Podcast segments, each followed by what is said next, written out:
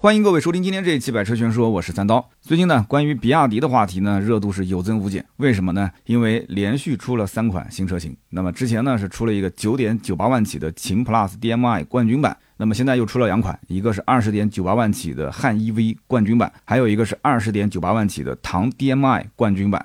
这个比亚迪其实一点都不低调啊，就自己当了冠军，就恨不得天天把这个皇冠挂在自己的头上啊，跟哪个都说我是冠军啊。那么当然了，这个冠军也确实是实至名归，对吧？那确实销量很好，这个你也不能眼红它，你也不能说什么。那么上一周呢，刚上市的汉 EV 跟唐 DM-i 冠军版，网友的这个议论点也特别的多。那么有人讲说比亚迪真的是良心，但是也有人在吐槽说这个汉 EV 啊冠军版还是有一些减配的迹象啊，没有什么诚意。那么这个具体怎么回事呢？一会儿我们再展开。那么节目一开始呢，大家也看到我们的标题了啊，叫做汉 EV 唐 DM-i 的冠军版为什么要死守二十万的价格底线？那这个话题呢是我自己想的，其实我觉得很有意思。这两款车呢，呃，你定个二十多万也没问题。但是呢，在目前这个价格越来越卷的市场行情里面，如果说你都已经定到二十万九千八了，那为什么不再往下调个一万块钱，十九点九八万？哎，这个价格看起来不是更有冲击力吗？因为你隔壁的秦 PLUS DM-i 已经是把价格定到了十万以下，九点九八万。那这两款车你定个十九点九八万，那我觉得也没什么问题，你说是不是？那为什么要死守二十万的这个定价的底线呢？其实我个人觉得啊，要从外部和内部找原因。那么从外部找原因呢，这两款产品其实它的产品实力和品牌力，就目前来看，它即使定个二十多万的定价，仍然有足够多的客户去买单。而且你如果跟一线销售去聊一下，你会发现买这两款车的还都不是低配啊，还是中配和高配。所以说呢，它就有足够多的客户买单嘛。那么自降身价，这不是反而降低了自己品牌的天花板嘛？那比亚迪也没什么动力。那么从内部来看的话，比亚迪汉和比亚迪唐这两款产品都是属于他们的轿车跟 SUV 的旗舰。那么这两款旗舰产品，它还得要承担整个家族的产品体系价格稳定的作用。换句话说啊，我们这么讲就明白了，就是比亚迪的秦也好，比亚迪的元也好，元 Plus 啊，包括比亚迪的什么海豚呐，马上后面上的海鸥，其实呢这一系列的车型啊，呃，将来如果说价格崩了啊，或者说产品的反馈不是很好，它随时随地停产。或者说停一段时间，再给它来一个呃换新或者是换代，然后重新定一次价都是可以的。但是比亚迪的唐和比亚迪的汉不可以，这两款车不管是从产品定义还是从定价方面是不能失败的。这两款旗舰车型，如果一旦你自降身价啊，甚至于说降了价之后销量也没涨，品牌力也没提升，那对不起，整个比亚迪的价格体系可能从上到下就会全部崩塌啊，可能产品力也会出现很大问题啊，品牌力出现很大问题。那么这肯定是比亚迪不想看到的一个场面。所以说，死守二十万的这个定价，起步就是二十万九千八。那我也知道啊，其实粉丝当中有很多人想买这两款车，后台私信也经常看到有人在问。那么今天呢，趁着这个热度，跟大家就好好的聊一聊比亚迪的汉 EV 冠军版、唐 DM-i 冠军版新款跟老款到底有什么样的一些变化？那么汉 EV 的冠军版真的是像网友所说的有一些减配吗？啊，以及同价位的一些车型该怎么样去挑选？那么首先一个问题就是新款的比亚迪汉 EV 冠军版和唐 DM-i 冠军版呢，到底有哪些亮点？新老款有什么变化？那么全新的二三款的汉 EV 外观呢，可以看得出来其实变化不大，那么依然都是定位中大型轿车啊，算是一个 C 级车。那么很有意思啊，我在网上看到很多的这个排行榜，我不知道是比亚迪官方授意的，还是说这些平台就是这么去定的啊？把比亚迪的这个车型汉是跟宝马五系、奔驰 E 啊啊，包括这个奥迪 A 六是放在一起去对比的啊。那当然了，跟豪华车放在一起比的，当然还有红旗是吧？所以比亚迪、红旗这两款产品，好像还代表着另外的一些就是只能意会不能言表的含义。那把它放在豪华品牌里面，所以我之前在聊 B 级车的时候，我曾经讲过，我说 B 级车的市场里面基本都是合资品牌，销量排行榜排在前面。我说一直看不到咱们国产品牌。其实你把比亚迪的汉只要是放过来。你放过来之后，你会发现那直接刷榜啊，直接刷榜刷爆这个榜单。但是对不起，它不在 B 级车的榜单里面啊，它放在 C 级车的榜单里面。大家可以在网上去看一看，很有意思啊。那当然了，你要说这个车就是一个标标准的 C 级车，它比什么雅阁、凯美瑞都要大很多、长很多啊。你这么说也行，也没有问题。但是现在其实对于车型定位也没有那么的严格了，是不是？紧凑型的 SUV 和中型的 SUV，有的时候它的边界就非常的小，是吧？不是很清晰。那么比亚迪的汉 EV 的长宽高分别是四千九百九十五。一千九百一、一千四百九十五毫米，轴距呢是两千九百二十毫米。那么尺寸跟现款车型其实新老款变化不大啊，保持一致。那么新的冠军版的外观还是跟之前的二零二二款的创世版的造型一致。那么新车的车头还是非常经典的这个 EV Dragon Face 的一个前脸设计。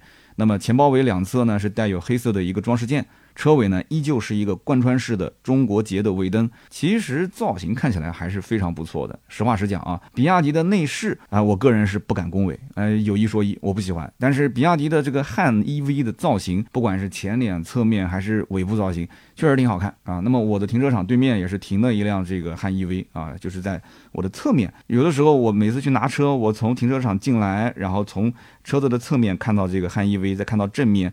啊，包括我走过去的时候，其实看的是尾部嘛。我每天都要看一眼，哎，觉得不错，挺好的，我挺喜欢的。有的时候我在想，要不回头不行整一辆吧？汉 EV 其实真挺不错的，对吧？那比亚迪的技术也都还可以，价格其实也不贵，买这么一辆车开开家用，我也坐过，后排空间确实大。不管是汉也好，还是唐也好，我上次去保定其实就是一辆比亚迪的一个车型，我们的粉丝朋友过来接我的，开了一辆唐，哇，真的是特别大。我甚至包括在北京有一次参加活动。啊，我第一眼看到那个车，我还以为是一辆比亚迪的唐，但是定睛一看，哎，仔细一看是个是个宋，宋的空间其实已经很大了，所以在空间方面一直是它的优势啊。但是内饰设计真的不喜欢，外观设计确实不错啊。汉 EV 的外观，呃，你从尾部看的话，还真的有点小保时捷的怕美的感觉啊。那么当然了，新车它增加的是什么呢？就是一个颜色，就是新增了一个冰川蓝的颜色，其他没什么变化。那么我们再讲，很多人会好奇的一个点，就是为什么比亚迪要把汉 EV 的造型和汉 DM-i 的啊这个系列造型设计成两套不同的前脸？这个也是我非常不不太不太能理解的。就是说，汉 EV 的造型，它难道没有听到网友的声音，没有听到车主的声音吗？就是这个车，我可以讲销量好，一大部分的原因，至少我觉得三成以上、四成以上都是它的外观设计不错。那么这个设计它就可以延续到 DM 系列上，为什么不延续呢？难道说就是因为 DM 加了一个发动机啊，自己说我不造燃油车了？但是呢，想到这个车上毕竟还有一个油箱，他就觉得说我这个中网还是要用传统式的中网，不能用这个无边界的 EV 的这样的一个前脸嘛？这个有点太直男了吧，太理工男了吧？那既然好看，你就全系就用呗，这有什么呢？无所谓，我觉得是一点问题没有。但是呢，确实不一样啊，所以说有些人呢，既想要汉 EV 的这个前脸造型很好看，但是呢，又觉得呃纯电的续航可能有焦虑，还是想买一个 DM-i 啊，这样的话，一个是油耗经济，二一个呢可以跑长途，对吧？不用担心续航。但是两者不可兼得，那最后怎么办呢？是理性战胜感性，还是感性战胜理性？这就看个人了。不过从销量上来看的话，还是汉 DM 系列的销量要比汉 EV 的销量要高那么一些。其实我觉得，如果是要把造型改一改，那销量可能要高更多。那么在内饰方面的变化呢，依旧还是十二点三英寸的全液晶仪表和一个十五点六英寸的自适应的旋转式中控屏。那么搭载着 D-Link 四点零啊五 G 网络的一个车联网。六百一十公里续航的版本是用的金陵橙内饰颜色，搭配一套运动式座椅。那么其他版本呢，用的是麒麟棕这样的一个内饰颜色。不过这个七百一十五公里的旗舰车型会配备实木的一个饰板啊，实木饰板好不好看，看个人了，对吧？如果你的年龄层相对来讲就比较大一点，可能你还是喜欢这种木头的东西啊。年轻人可能对这个不是很感冒，对吧？还是喜欢一些这种，呃，比方说这个哑光材质啊，或者是一个仿碳纤的材质啊。因为这车造型其实也还算偏运动吧。我觉得不用那么老气，对不对？那么新车还配备了热泵空调啊，这是很多人讲不错啊。之前用的电热丝，现在用的热泵空调，那么肯定是在能耗方面会好很多。那么还有手机无线充电、三百六十度全景影像啊，D Pilot 一个辅助驾驶，华为的 HiCar 手机互联、车载行车记录仪都是出厂标配啊。那么苹果的 NFC 的钥匙啊，单拿音响这些配置该有都有啊。那么此外，新车的座椅头枕还是老规矩啊，会绣一个汉这个字在上面。那么靠背跟坐垫还有这个菱形的缝线纹路，所以这个内饰还是那句话，我个人觉得该给的都给了，确实也用料各方面都还行，但是就是感觉有点乡土气息。那有人讲说中国车就应该有乡土气息，那好吧，如果你发自内心是这么想的，那我也没有什么好争论的，对吧？在咱们中国的大地上，有些言论那确实这是主流的嘛，那就这么说呗，那你就买呗，那对不对？但是我还是那句话，我不喜欢，你强求不了我吧？我不喜欢这种内饰。我觉得不好看，我觉得真的是有待提升，没有那种高级感啊！这车子其实二三十万的价格，很多人都说性价比，性价比，性价比。但是我觉得拉开车门，这车也就是这个价。我感觉你从外观上来看的话，可能你说要能再溢价个三五万块钱，我觉得还可以。你说是个三十万的车，啊，我也能接受。你再贵，我是肯定不接受的。你说比亚迪啊，三十万的车，啊，差不多吧，就这样。因为毕竟是个混动嘛，啊，毕竟是纯电嘛，啊，当然你看内饰就那样。但是整个车呢，真正变化最大的还在于动力和它的配置的一些这个改变上面。汉 EV 的冠军版目前的售价二十点九八万到二十九点九八万，那么有单电机前驱，有双电机四驱，一共是四个动力。那么采用的是永磁同步电机跟磷酸铁锂的刀片电池，这个就不展开了，大家都很熟悉，是吧？那么简单讲一讲它的每一个配置，其实，呃，不管是从动力方面还是从续航都是有区别的。比方讲，五百零六公里的这个版本是搭载最大马力两百零四匹、最大扭矩三百一十牛米的一个驱动电机，电池容量呢是六十点四八度电，CRTC 的续航五百零六公里，售价二十点九八万，这个是最入门的级别。你想想看，CRTC 五百零六，那实际续航给你跑到个四百往上走一点，你觉得是不是能接受啊？毕竟是个六十多度电的一个电池，对吧？两百零四匹，三百一十牛米，我觉得带动这种车型肯定是没什么问题了。那么六百零五公里续航版本搭载的是两百二十八匹，呃，最大扭矩三百五十牛米的驱动电机，电池容量呢是七十二度电。你看电机啊也变大了，容量也变大了，是吧？那么续航自然也就多了嘛，六百零五。那么售价是二十二点九八万，等于说贵两万块钱。那么七百一十五公里续航版本呢，最大马力是两百四十五匹，最大扭矩三百五十牛米的一个驱动电机，电池容量是八十五点四四度电。CRTC 的续航版本，呃是七百一十五，那么售价二十五点九八和二十七点九八万。你注意这个版本跟上一个版本差价三万块钱，再往上的话差价等于就到了跟那个二十二万比的话，等于差了五万块钱。那么电池容量的变化不大，基本上都是八十五点多，八十五七十二，一下子多了十三度电，那这个成本还是相对来讲是增加比较多的啊。而且你会发现，你看它每个版本的电机的功率大小都不一样，哎，你觉得奇不奇怪？很多车型是。电机功率都是一致的，只不过是在续航上有变化。但是你注意，比亚迪的汉 EV 它不是这样的啊，它的每个版本不仅仅是续航，包括电机的功率也都不一样。那么还有一个四驱旗舰型，就是前后双电机嘛。那么六百一十公里的续航 CRTC 啊，那么系统最大功率五百一十七匹，最大扭矩七百牛米啊，这个基本上百公里就能破个三秒多了啊，三秒多很厉害吗？啊，我觉得其实好像现在大家听到也不是那么惊讶了啊，反正就告诉你，肯定动力是没问题的。那么这个版本呢，其实我个人觉得也就是做做样子吧，啊，绝大部分的比亚迪汉 EV 的车主是不会选这个最顶配的，因为性价比确实不高，价格呢是来到了二十九点九八万，三十万左右的价位能买的车就太多了，电动车里面真的很多能选的，一会儿我们再展开说啊，它的竞品车型。那么电池容量还有性能方面，那么比亚迪的官方数据对吧？比亚迪汉 EV 的冠军版电池容量六十点四八度电，这是起步，电机最大功率一百五十千瓦，三百一十牛米，这是起步。那么你再看之前的老版本，老版本的比亚迪汉 EV，它的标准续航豪华版的电池容量多少度电？六十四点八度电。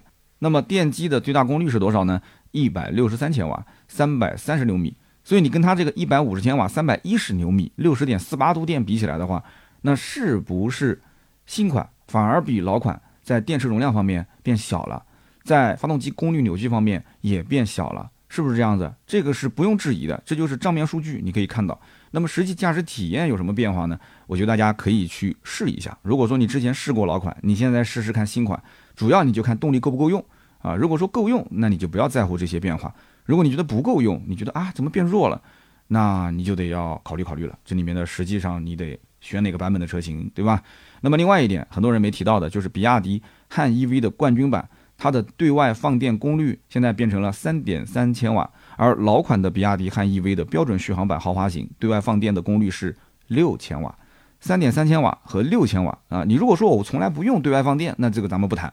但凡你如果说出去要露营啊，你要自驾到很远的地方，你需要用这个功能，那三点三千瓦和六千瓦这个区别就是在你用这些户外的电器的时候啊，它能承载哪些？呃，功率比较大的一些电器，或者说你同时加个接线板，你能同时用多少个电器，这个是有区别的。所以说，在满足用电场景方面，我觉得这个新款的呃汉 EV 的冠军版还是有所阉割的啊，可能是成本问题啊。所以反正总结来讲，一个是牺牲了电池的容量啊，牺牲了动力，然后牺牲了外放电的一些功能性，但是呢，也增加了一些配置，对吧？增加的配置一会儿我们后面再说啊。还有一点其实也是减配了，就是取消了真皮方向盘。它现在用的是普通皮质的方向盘，这一点也是被很多车主、准车主吧去吐槽的。那么我们可以讲，比亚迪的车主还是非常专业的啊！我跟你说，我跟你说，还没给你拆车呢。如果拆了车之后，他甚至连螺丝钉换不换，他都知道，真的是很专业、很专业。所以说，比亚迪有的时候啊，呃，想想稍微动点小心思都很难。那么此外呢，这个全系是标配了哪些东西呢？啊，标配全车四英区的语音交互系统，手机的 NFC 智能钥匙，还有就是大家觉得这一次特别特别香的一个点，FSD 可变阻尼悬挂啊，这个是全系标配的。还有就是我刚刚前面提到的热泵空调啊，可以降低它的这个能能耗。那么还有电动尾门，还有主驾驶的座椅通风加热，还有前排的隔音玻璃，后排的隐私玻璃，这些都是标配。所以说汉的起步标配应该讲还是比较高的，特别是这一次啊，又增加了一些配置，特别是悬挂方面啊，我觉得很多人说香的原因主要也是在这一点上。那么其实这次改款变化还有一个比较大的，就是你看这个二十点九八万的五百零六公里前驱和二十二点九八万的六百零五公里前驱，因为汉 EV 呢虽然在二零二二年做了一个中期改款，但是呢它采用新款啊，就是类似这个帕拉梅拉造型的车型，只有一个二十七点一八万的创世版。那么低配的汉 EV，那依然还是交给二十一点九八万的这个二零二一款的标准续航版和二十三点九八万的二零二零款的超长续航版来打天下。所以这一次汉 EV 的冠军版的推出，等于说从低配开始啊，它的造型整个就开始延续刚刚我们讲的这个设计了。所以从颜值各方面角度，我觉得是提升巨大。很多人本来一开始还纠结啊，要不要买汉 EV？哎，这次一看，我二十万多，我能买到的这个版本就已经是这个造型了。所以你不要说只看技术，其实外观和内饰的一些更迭或者说是提升，那这个对于消费者的影响是非常大的。因为没有真正那么多的消费者说真的每颗螺丝钉去都去研究，是吧？那配置方面我刚刚也讲了啊，底盘悬架各方面配置也是做了提升。那么因此在创世版推出之前。啊，那么有些人吐槽说啊，这个汉的后桥用的是三连杆的独立悬架啊，杆子又特别细，连杆特别细，那网友就称它是筷子悬架。那么新款的冠军版，官方说了啊，我对于这个三连杆进行了强化处理，而且这个悬架的材质我还给你升级成了铝合金，那么簧下质量减轻了九公斤，全系还给你加装了 FSD 可变阻尼悬架，你觉得怎么样啊？奥不奥利给？你能不能把嘴闭上，不要再骂我了？那当然了，准车主肯定特别兴奋，对吧？老车主肯定很郁闷。老车主说：“你怎么早不改啊？我刚提的车，有些人去年下半年提的车，那今年肯定是亏的肠子都青了嘛，是不是？那当然了，从特斯拉年初的降价的时候，他肯定也要做好心理准备嘛。那其他的一些车型肯定是要对标的嘛。那么汉 EV 呢，我们就聊那么多啊。接下来我们就说说新款的唐 DMI 冠军版的一些变化。它的变化其实相比汉 EV 的冠军版来讲呢，要小很多。”外观和内饰的设计也是几乎没什么变化，只是增加了一个全新的冰川蓝的这个颜色，还有就是这个轮圈的造型也是有一些变化。那包括整体的动力参数其实也没什么变化，依旧还是那一套 1.5T DMI 的混动系统，电池容量呢仍然还是21.5度电，只是整个电池增加了一套液冷系统。那么新款的冠军版的重点升级在什么地方呢？主要还是配置啊。那目前的唐 DMI 的冠军版售价20.98万到23.38万，那么都是纯电续航112公里的版本。只不过呢，车型从原来的两款增加到了三款，最低配一百一十二公里的这个尊贵型售价是不变的，依然还是二十点九八万啊，起售是一样的。但是呢，配置增加了一些，比方说 FSD 可变阻尼悬架啊开始标配了，然后十二点三英寸的液晶仪表，中控屏呢尺寸也是升级到了十五点六英寸等等。那么二零二三款的这个一百一十二公里尊荣型的售价。其实也是降低了一点，不多啊。那么配置方面呢，却少了一些啊，少了感应式后备箱，少了真皮座椅，主驾驶座椅的多功能调节也是减少了几项，还取消了座椅记忆，还取消了自动防眩目后视镜。所以说，你讲它是厚道还是不厚道呢？啊，有降价，但是也有减少配置啊。不过还是那句话，因为它标配了 FSD 的可变阻尼悬架啊，而且给你增加了这个丹拿音响，那你觉得这个诚意可以打几分？那就得看各位的实际需求了，是吧？那么一款产品或者说一个品牌现在如此之火，那么必然带来啊大流量就有大的非议，有人追捧你，肯定就有人质疑你。那么我现在在很多人的眼中啊，可能还是属于一个比亚迪的小黑子，因为我经常聊比亚迪，我都会挑一些缺点，是不是？但是你看我今天到这个十九分多钟这个时间点啊，我似乎啊到今天我没有黑它，我说的都是这车确实不错啊，确实有升级，确实有性价比。那么我一旦要说它好，如果我之前都说不好，有人就会说什么呢？叫做三刀，你打不过他，你就开始加入他。所以我觉得真的，我我想表达我的内心真实观点吧，我想真诚一些吧。你又去猜测啊，我有没有什么一些意图？那如果说我要是藏着掖着，不把这个话说的那么明白啊，就是跟你打哑谜、绕圈圈，说一些废话，你又说我观点不犀利。所以有的时候做自媒体也难啊，啊，真的难。你看造车也是这样。那么人家都已经是掏心掏肺的拿出来一些产品给你看了，那放在这个市场上，它确实有一定的竞争力，要不然销量不可能那么好，对吧？那么我们其实今天可以客观公正的给大家算一算啊，那比亚迪的车主不是爱算账吗？就是它这些减掉的东西和它增加的东西，它到底成本就是总的成本上面是增加了还是减少了？那么我们在网上也是找到了相关的资料，其实现在啊碳酸锂的价格已经是回落了很多，远远没有前半年的那个价格那么高了。那么之前的顶峰时期，我记得大概在五六十万一吨，那么现在基本上在三十一点二五万元一吨，所以价格降的还蛮多的。之后应该还会继续降啊。那么按照现在的价格做一个大概的估算，比亚迪自产自销的磷酸铁锂电池的价格大概是四百八十块钱一度电。那么现如今新款的呃我们讲纯电的版本啊，汉 EV 它不是比老版本少了四点三二度电吗？那么它节省了多少钱呢？那么乘以四百八不就行了吗？大概省了两千零七十三块钱。那么有人讲电机功率上面，呃也少了一些，那怎么算啊？电机功率好比说少了十三千瓦。在二零二二年举办的节能与新能源汽车技术路线图评估成果发布会上，有这么一个信息，叫水冷源线电机的价格在二十六到三十二元每千瓦，大概在这个价格区间。所以说啊，即便是取最高值，那么汉 EV 冠军版五百零六公里前驱尊贵型，它其实在电机上的节省成本也就是三十二块钱啊，去乘以一个十三千瓦，省了多少钱？才省了四百一十六块钱。所以说，电池加电机，它总共省的成本也就是两千五不到。但是我也没搞懂，它为什么要把电机的功率要降低一些啊？这个东西也不存在什么排放标准，电动车有什么排放标准呢？那是不是它要把整体的这个操控体验要再重新均衡一下，还是什么原因？如果有什么专业人士知道这个点的话，可以帮我们补充一下啊。那么一个 FSD 可变阻尼悬架，它的成本是多少钱？大概在三到四千块钱。所以你看，一下子就光是增加这一个配置。它的成本基本上就抵消了刚刚我们讲的电池跟电机啊，所谓的缩水啊这个价格。那么这还没算上包括底盘强化、换上铝合金件啊，包括有一些其他的配置的增加，是吧？那么这些算在一起的话，那明显它的增加配置的成本是高于它减少的配置的成本。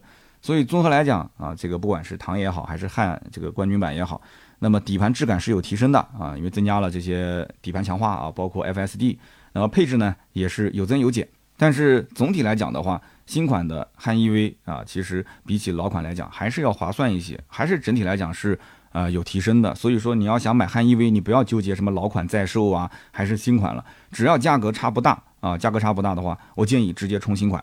那么现在肯定也是有一些老款的汉 EV 在销库存，我个人建议，如果老款的汉 EV 跟新款之间价差在两万块钱往上啊，你可以尝试性的买买这个老款。如果价格差一旦在两万块钱以内的话，那就毫无疑问肯定是买新款。你要想等新款降价，那你就再继续等呗。我觉得三月份的话，你起码再等个两个月吧，到个五月份左右，价格肯定是会松动的啊。那我们再继续聊，什么样的人会买比亚迪汉和唐？这配置又该怎么选？首先呢是比亚迪汉，其实你放眼二三十万的新能源的轿车啊。新能源轿车其实选的还是挺多的，就是这个级别二三十万。那你要说定位中大型，那就真的不多了。那么除了比亚迪的汉以外，还包括像极客的零零一、哪吒 S 啊、极狐阿尔法 S、领跑 C 零一等等。有人说那特斯拉呢？特斯拉是 Model 三啊，Model 三它不算这个级别，它偏小一些。那有人说那蔚来呢？啊，蔚来价格就贵了啊。蔚来除非是把电池呃作为租赁啊，那可能价格能达到这个区间，呃，我们就另当别论了啊。但是呢，我刚刚讲的这几个品牌啊，其实除了极客零零一啊，极客零零一跟汉 EV 的车主重叠，我觉得不多。我觉得大多数人会觉得这两个车完全就是两种定位啊，就两个世界里的人。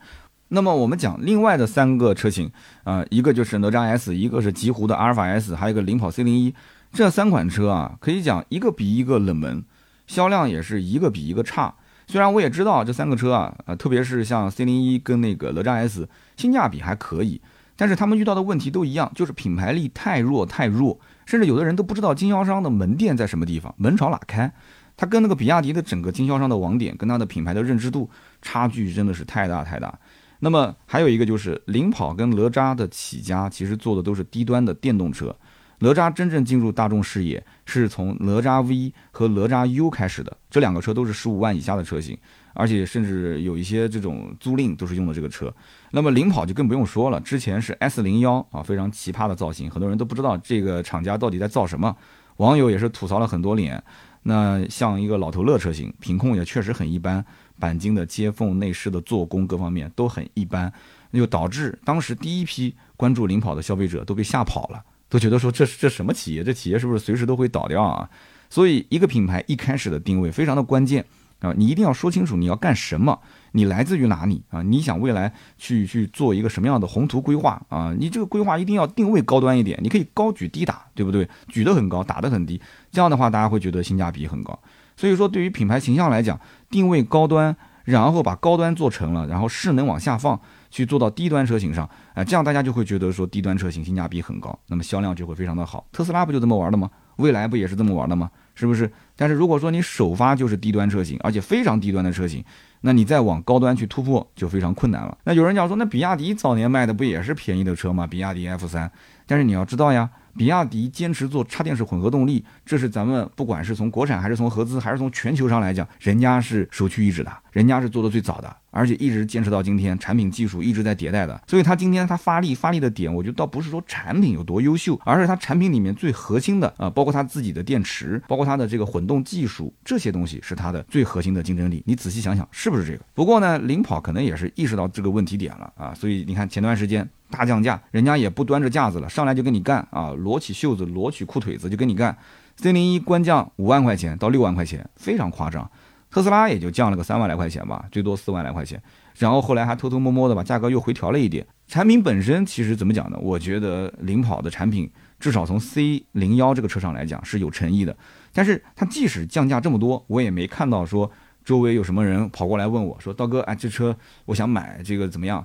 好像也没有多少咨询的量啊，所以我觉得这个产品可能任重道远啊。一个是要把品控做好，不能再出问题；二一个品牌力得要好好想一想，怎么去包装，怎么去提升。我觉得机会还是有的。那么极狐的这个阿尔法 S 呢，我就真的不想多说了。为什么呢？这销量真的非常惨淡啊。虽然虽然也跟我合作过，那么我估计我们实话讲啊，你预算二三十万的客户，一百个人里面有几个会想到说，哎，我要买一个极狐阿尔法 S 这个车。啊，这个车啊，还有北斗卫星，还有这种智能驾驶呢，有多少人冲着这个去的？应该还是比较少的吧。虽然说他也投放了很多广告啊，我还接过一个，我也在去上海去去拍了实地去呃去测试啊，各方面。那么阿尔法 S 呢，其实怎么讲呢？定位中大型的轿车，但是整体的造型有点像跨界车，可以这么讲，在咱们国内跨界车就没有一款卖的好的。你仔细想想，你甭管是一线的品牌，还是一些呃非一线的品牌，就没有一个卖的好的。所以说，能够接受它造型的人就不是特别的多。那么这个品牌很多人又想不到，所以这车注定是一个小众车型，跑不了量啊。那么现实情况是什么呢？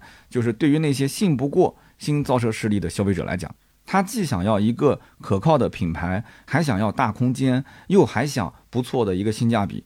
好像看来看去，二十多万的预算，新能源中大型轿车、中型 SUV，好像也就只剩比亚迪的汉和比亚迪的唐可以选了。啊，不是说他们特别喜欢这个车或者不喜欢这个车，只不过这个车在综合的评判下来讲，啊，性价比还是可以的啊，价格呢合适啊，空间呢舒适啊，整体的配置也还算丰富，对吧？那么新能源上绿牌免购置税啊，不限行，那这些都能满足他的一些实际的需求点。所以呢，看来看去，好像就这两个车适合买，那么大家也就不犹豫了，看看周围的人，对吧？都在买，路上满大街都是。现在比亚迪不管是网上还是实际生活中都火成了这个样子，那有些人呢就是无脑入手了，是吧？那么至于说新款的汉 EV 的配置该怎么选，目前来看的话，这五款配置当中最有性价比的那肯定是最低配，就是五百零六公里的前驱尊贵版。那么预算不足，我觉得你就不用多想，就买这个版本就行了。配置确实也不低，够用，肯定是够用。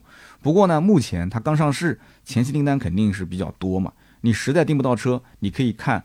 啊，再贵两万块钱的六百零五公里的这个尊贵型，其实也还行。电池呢增加十一度电，电机的功率也增加了一些啊，驾控体验可以提升嘛。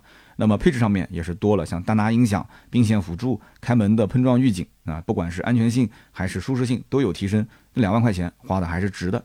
那么更贵的七百一十五公里的前驱呢？除非说你对于续航有严重的焦虑，那么或者讲你每天的上下班通勤的距离确实很远。我们知道有一些北京的这个车主，一天上下班可能都要两百多公里，对吧？你七一五就算打个八折或者打个七折吧，七七四百九，你至少这车也能跑个五百多公里。那么一天来回就是将近一百多、两百多公里的话，基本上跑个两天充一次电啊。你如果买个六百零五的，可能有些人怕，就可能两天充一次都有点悬啊。那么你要如果充电不方便，那确实也得考虑一个长续航。那么否则的话啊，不是这些情况，我觉得多这三万块钱，你真的没必要花。你完全可以买个低配或者是次低配，三万块钱你可以充很多很多很多年的电了，是不是？那么至于这个二十九点九八万的四驱旗舰，那我的个人建议就是不要买啊，不建议买，因为呢，你想想看，汉这个车本身做的就是比较大空间的一个造型，你说在追求它的性能和操控。那就完全没必要了，这个车子就你就不要去往这方面靠。如果说你想要往性能操控上靠，你有这个价格，那你不如去买一个海豹的四驱版，那它的整体操控性肯定是要比汉 EV 要更好。所以鱼和熊掌在车方面，我觉得是不能兼得的，空间的舒适性跟你的操控性两者一定要舍弃一个，没有办法啊。那么除了汉 EV 之外呢，目前汉 DMI 啊，四月三十号之前。它的购车还有一个一万块钱的现金补贴，这个也是闹了一个乌龙啊！我当时看到这个政策的时候，我没仔细看这个后面的后缀，我以为是汉 EV 购车有一万的现金补贴，所以我在想二十点九八还是二十点七八万，如果再补个一万块钱，那不就十九万多了嘛？我说哟，比亚迪的汉、比亚迪的唐终于是降到了十九万多，我赶紧发了个微博，结果一发微博被人吐槽，说你看清楚了再过来说，那个是汉 DMI 啊，汉 DMI 的起售是二十一万七千八。然后减掉一万块钱，相当于是二十万七千八，还是二十万以上的车，不是十九万多的车。所以今天为什么在节目一开始我要提到这个死守二十万这个价格呢？它补一万块钱还是二十万，但是它是 DMI，它不是 EV，EV 起售就是二十多万，是不是？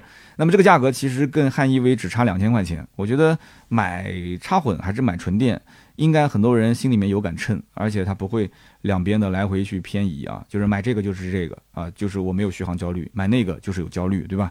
那么这两台车除了动力系统不一样，其实在配置上面，我个人觉得汉 EV 给的更多一些啊，更有吸引力一些，毕竟人家标配 FSD 可变阻尼悬挂，所以说如果有足够好的充电条件，那肯定是首选汉 EV 啊，跑长途如果不多的话，那如果说没有啊，如果你还要跑长途，经常回老家。那对不起，你可能只能选汉 DMI 这个车型。那么至于说唐 DMI 冠军版的，那我个人建议是买二十一点九八万的尊荣型。那么虽然说比最低配贵了一万块钱，但是你想这一万块钱，你多了一套丹拿音响，多了并线辅助，多了开门碰撞预警等等，这些配置随便拎一个一两个出来，那都是肯定不止一万块钱。你自己去可能汽配城市场去找一下，你都配上去，你都不止这一万块钱啊，整体还是比较划算的。那目前唐 EV 的最低配也要划到二十八点二八万起，比 DMI 的版本最低配贵了七点三万，哇，这个真的是很夸张啊！所以 DMI 的入门的门槛是比较低的，但是我个人觉得唐 EV 的价格可能还是会往下降，因为它以前的走的路线相当于。是走这种性能路线，因为唐就是当时比亚迪打出名气的这么一款车，所以他一直可能觉得说啊，在一声声的靓仔当中就迷失了自己，对吧？大家都说比亚迪牛逼啊，比亚迪厉害，比亚迪的性能啊超越豪华品牌，所以说唐就一直端着嘛，啊，就那我就二十八点二八万啊，我就我就唐 EV 就应该走这个路线，其实完全没必要啊，完全没必要啊。唐的价格如果纯电，我个人觉得其实打到个二十五万九千八。就比特斯拉的 Model Y 稍微便宜一点啊，配置搞丰富一些就够了。我觉得是有一定的竞争力的，因为现在 Model Y 也是急需咱们一个国产品牌、国产车型去把它给干翻啊，不能让它那么嚣张。那么既然大家这么去挺比亚迪，那比亚迪唐 EV 就应该站出来呀，对不对？就应该把价格，你别说二十五万九千八，不行再来狠一点，给它干到个二十四万九千八，再不行的话二十二万九千八。二十二万九千八也没什么问题啊，做个单电机，然后，呃，比比亚迪的汉的 DMI 稍微贵个两万块钱啊，我觉得是完全合理的。所以比亚迪，我希望能听到我的声音啊啊，虽然说有什么活动也不喊我啥的，对吧？虽然说我们的沟通也不多啊，当然了，这个呢可能他自己有自己的想法，三刀可能他不是比亚迪想要的那种，就是特别专业讲解的，呃，这种汽车媒体啊，他可能需要偏专业讲解的这一类，咱们都是互相理解，对吧？啊，但是为什么要找网红去讲比亚迪呢？啊，那当然了，这个咱们就不多说了，不多说了，人家有流量是吧？好的，那么以上就是关于比亚迪的新款唐和汉冠军版的我的一些分享。那么如果说听完之后大家有什么想交流的啊，或者说你想骂我是吧？这期比亚迪我觉得聊的没有什么黑的点吧，说的已经特别的公正客观了，虽然加了一点我主观的判断，但是我觉得也是有理有据的。如果你有什么想说的啊？就来我的评论区跟我交流啊！你要是骂我呢，请轻拍啊，不要人身攻击，轻拍。那么我们会在每期节目的评论区呢，抽取三位赠送价值一百六十八元的芥末绿燃油添加剂一瓶。那么也不要忘了啊，节目最后帮我投投月票，真的月票对于我来讲很关键。那么月票是需要大家在播放页面的右下角点击投月票。那么如果你没有的话呢，也不用花钱，它就是需要你可能登录个两三天，它就会赠送你个一两张月票，帮我投一投，对我的节目曝光、新增粉丝是有很大的帮助，谢谢。那么下面呢是关于身边事环节啊，身边事环节今天聊什么呢？其实我之前聊过一个关于做兼职啊，赚点外快啊，我建议大家可以做什么呢？可以做那种 KOC，做一些呃，比方说家里的一些自己用过的东西的评测。啊，比方说出去旅游，做一些景点的讲解啊，做一些美食的讲解啊，探店的博主嘛，对吧？那这些都可以做。那我说一说我最近遇到的困扰。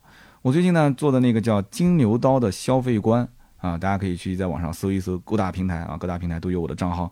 呃，粉丝量也不多啊，好一点的一万多粉吧，差一点的就几千个粉丝。但是有 N 多的商家来找到我，经常每个星期我打开我的邮箱，打开我各个平台的私信。啊，都会有人发过来说，哎，你好，我是什么什么厂家，呃，我有一个什么样的产品，我想寄送给你，想跟你谈一下合作。那么东西呢，其实都不是特别的贵，那当然贵的东西也有啊，一两千、两三千的东西也有，那便宜的基本上都是在可能一两百块钱的耳机，两三百块钱的耳机。你说这些跟你合作的商家是不是额外能再给你费用？我后来也了解了一下这个行情，我加了一个群，我看那些人在里面聊天。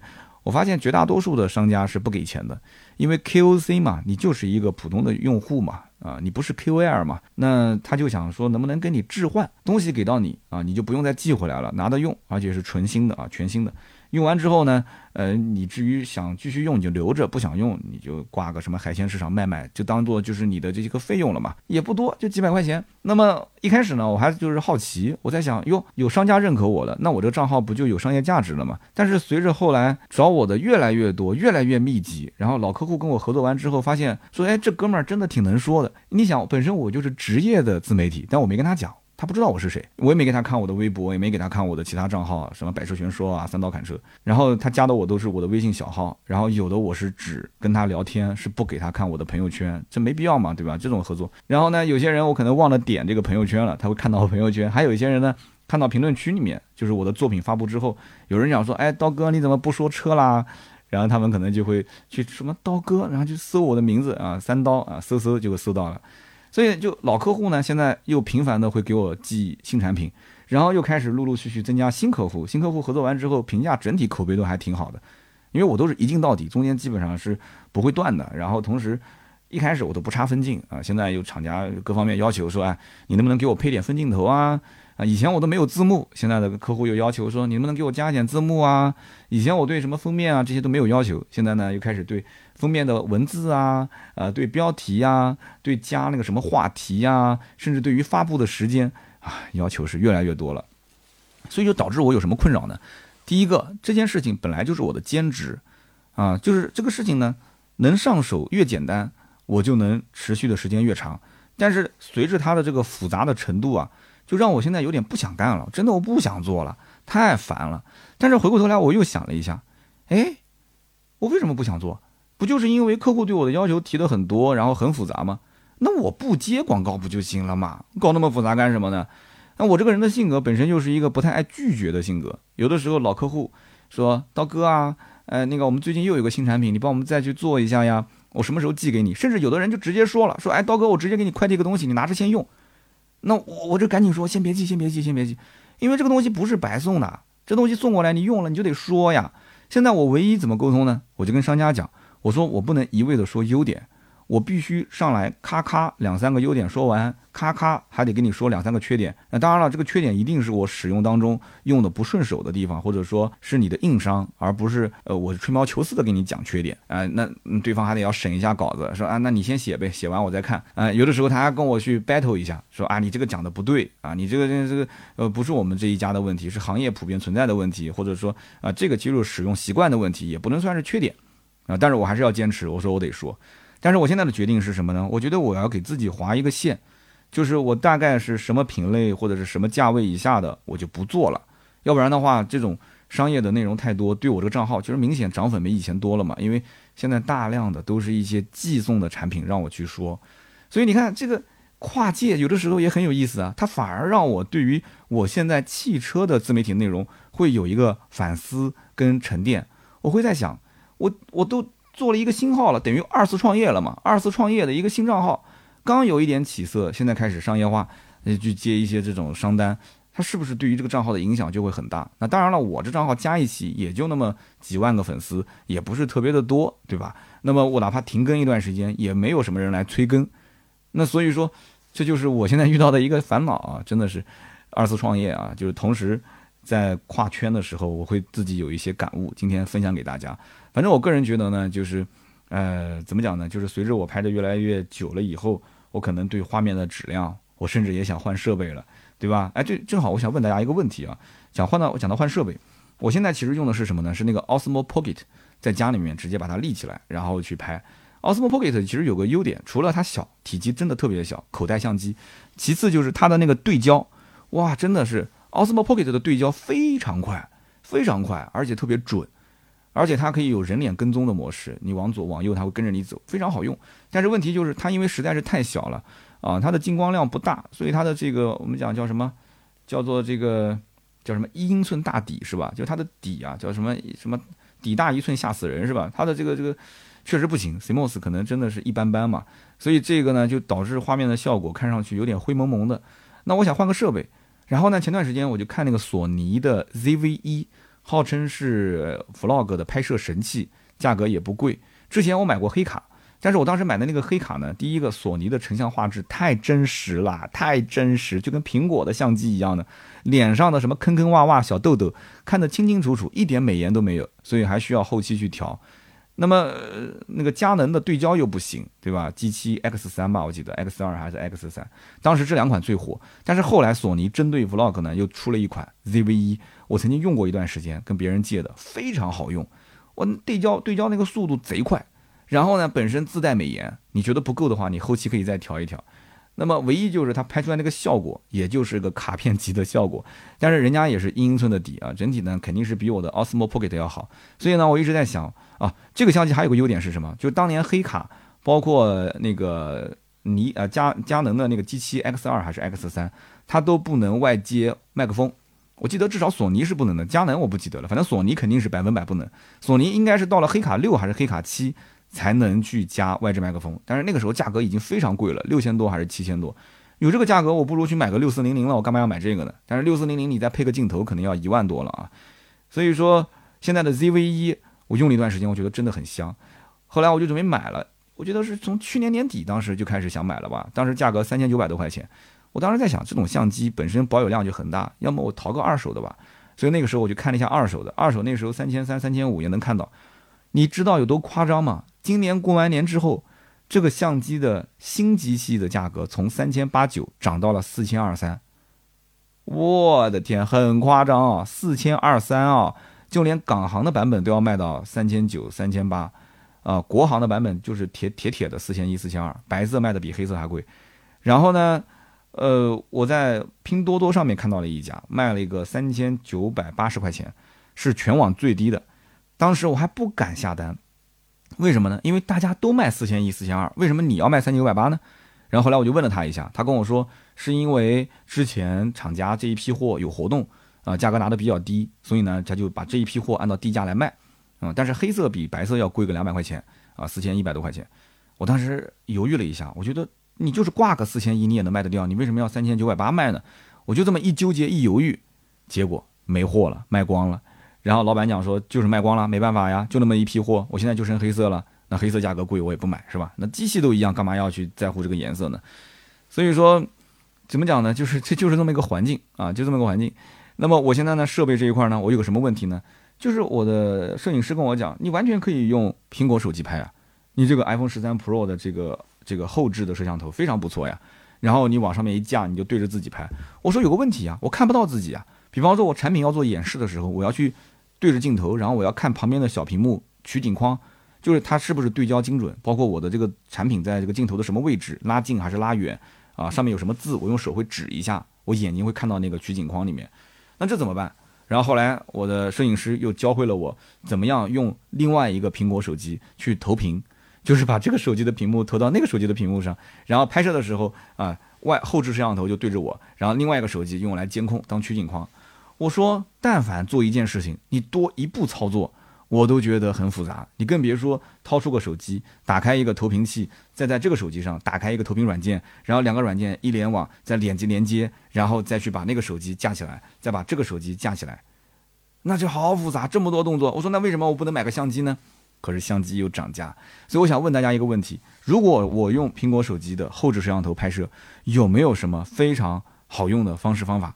而当然了，前提是成本要低啊。有没有什么好办法能够让我看到取景框？我在想有没有人能研发出一种，就是把这个苹果下面的这个接口插上去之后，哎，就多出来个小屏幕，然后这个小屏幕正好就是能看到手机的那个屏幕，就多这么一个功能。谁能研发这么一个软件？哎，就把那个屏幕插上去，多出来一块，当做取景框。哎，这不就是很完美的解决了包括自拍、包括拍摄吗？这个东西要出来，肯定是火遍全网啊。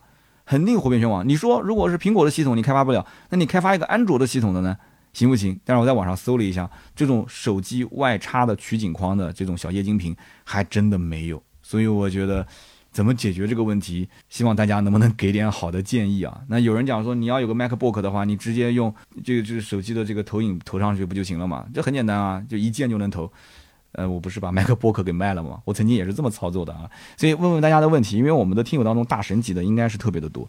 我在网上搜了很多的教程啊，有的让我用镜子，有的让我去买一块 iWatch，iWatch 上面是可以用来跟手机投屏的嘛，把它绑在手机上，哎，这样的话就成了一个屏幕。我的天，一个 iWatch 多贵啊！哎，不过哎也对啊，我买一个老款老款的老版本的几百块钱的 iWatch，哎，有道理，我来回头试一下，哎，也不是不行，对吧？那这个东西就是各种各样的一些方式方法，看大家的一些选择。那当然了，其实不管怎么说，有些时候呢，生产工具该花还是花。所以我在想，有些时候呢，就是人啊，就差那么一丢丢心理预期。关键你是知道之前卖的便宜，现在卖贵了嘛？所以你看，拍摄设备也给我平添了一些烦恼。所以说，当一个小小的 KOC，你想兼职赚一些外快，有的时候呢，那做不成，你也很困扰。你真的做成了一点事情之后，你可以遇到你遇到这种困难点或者说困扰的点也会很多。好，那今天的身边事就聊那么多啊。那么大家也可以聊聊自己，比方说做兼职啊，就从一开始起步到后面的发展过程中遇到什么困难点啊，你的收获、你的快乐啊，你的一些烦恼都可以在节目的评论区来交流交流。好的，那么接下来呢，就是关于上期节目的留言互动。上期节目呢聊的是哈佛的二代大狗啊，我看大家确实关注度都挺高的啊。那么首先第一位听友。这位听友呢叫做 R 先生 R，这也是老听友了。他说我就是买的当时一代大狗的追猎版，现在二代大狗一上市，我就感觉买亏了。这里呢，我给这个 R 先生 R 呢就是安慰一下，我不知道你买的 1.5T 还是 2.0T 啊？如果你买的是一点五 T 的话，那你要是拿到了大概一万五到两万的优惠，我觉得你一点都不亏。二代大狗刚上市，呃，虽然增加了一些配置，但是价格肯定短期内是不会降的。那么，如果你买的是 2.0T，我觉得你也不是什么太亏，因为现在的二代大狗的 2.0T 虽然发动机功率有提升，变速箱也是有升级，但是它的四驱能力啊是有削弱的。那我在上一期节目里面其实也都提到了啊，所以呢，买都买了，你也享受了这么久了。那么一代大狗的造型设计跟二代也完全不一样，你当时肯定也是冲着颜值去的。那我就想问了，难道说你喜欢一代大狗，你更喜欢二代大狗的造型？应该不是吧？喜欢一代的人一般都看不上二代这个造型啊。好的，那么再看一看下一位听友的留言，这一位叫做不愿意透露姓名的江小泽，这一看就是一个啊具有娱乐精神的一位听友。他说：“刀哥，跟你分享一个新鲜的事故。今天下午大概四点五十左右下高架的匝道啊，上面就是慢慢的缓行，就是属于那种堵车走走停停。然后前面的车刹车，我也刹车了，结果后面的车砰一下就撞上来了，追了个尾。”然后呢，我就赶紧拉手刹，啊，打了个双闪，下了车。后面呢是一辆 Q 五啊，老哥呢从 Q 五下来之后，急忙说：“哎呀，不好意思，不好意思，我看手机了。”然后呢看了一下，我人也没事。这个时候呢，我就谨记刀哥当时跟我们讲的，就是说赶紧啊，站在车头前、车后，包括侧面拍几张照片。然后他说：“啊，老哥讲说，我认全责，我认全责。”然后我就说呢，那就下高架，咱们一起靠个边，对吧？互相看一看车子到底问题大不大。那么简单看了一下，发现也就是后尾部的塑料有一点裂纹。然后大哥的意思就是说，要不我给你个三五百块钱啊，咱们私下处理一下。那我正准备同意的时候，我转念一想，哎，那后面会不会有什么倒车雷达这些设备？该不会是撞坏了吧？于是我上车挂了个倒档，哎，结果果然车子提示倒车雷达不可用。那我就说，那咱们也别私了啦，你三五百块钱，我可能修车也不止这么多，那我要个一两千，你肯定也不肯给，那就直接打电话啊，走保险。那么先打了幺二二，说明了地点、车牌，还有就是实际发生的事故情况。那么过了一会儿，高架的交警电话就打过来了。那么他说，你其实可以在公众号上面进行处理。那么按照我公众号上的这个操作步骤，呃，一一路下一步下一步，然后等了十几分钟，哎，结果有一名处理事故的交警直接通过 app 就是视频电话就打过来了。然后呢，我就在这个视频电话里面说明了一下现场的情况，然后在现场呢也录好了视频。然后交警其实远程就确定了啊责任的一个双方的划分。那么我们双方呢也是没有异议，就各自回家了。可以说十分钟不到，整个的事故认定书就发过来了。那我的车现在已经是丢给修理厂来修了。这种处理方式是目前听说和见过应该是最快速的吧？呃，其实感谢这位听友分享他的全过程。其实大家可以看到，这种简单的追尾啊，呃，如果对方也是明事理的话，他也懂一点交通规则，那你也能接受，就是说双方对吧？对方全责，双方就是说走一个快速理赔。那么以前我们还是要去什么地方？去快速理赔中心是吧？你现在你看。就这么快，对不对？线上一切，对吧？事故责任认定书都已经下来了，下来之后，你后面直接丢给 4S 店去修车，然后等车修好了，直接拿车。那么钱也可以是直赔，直接赔给 4S 店。那么 4S 店把这个费用一结算，你车就开走了，就这么简单。所以根本就不用担心。我每一次都看到，在什么高架上啊，在隧道里面，两个车一追尾，哇，就在那边不知道他们在吵什么啊，就这边打着手机，摇着电话。这是有什么好打电话在干嘛呢？这些人，你车子直接停路边不就行了吗？然后拍拍照片，你就可以走了啊！我曾经也说过，我有一次在路上被人碰擦，真的红绿灯都没怎么变，下车拍几张照片，老哥留个电话，然后行驶证互相拍一下就可以走了，就可以完全可以走了，不用那么去去复杂的在现场去进行处理，后面一切走快速理赔流程，走保险理赔就可以了。咱们开的都是普通车，又不是什么几百万上千万的超豪，是不是？没有那么复杂的。好的，我们再看看下一位听友的留言，这位听友的名字叫做智信 S H I。他说：“刀哥，阿维塔幺幺年初我试驾过，整体的驾乘的感受我觉得没什么问题，但是这个产品本身其实还是有一些提升的空间。比方说换挡杆的塑料件啊，感觉很廉价；还有就是它那个拼接的缝隙，我感觉很大很不工整。所以在小细节方面的品控还有待提升。然后就是车机语音交互啊，我感觉比小鹏也是差一截。不知道它这个华为的车机系统优势到底在哪儿啊？那么既然跟电池厂家合作。”现在的电池价格也走低了，超长续航的版本能不能把价格给降下来啊？有机会三刀能不能跟厂家反馈一下这些问题？那么另外就是怎么能让消费者有信心？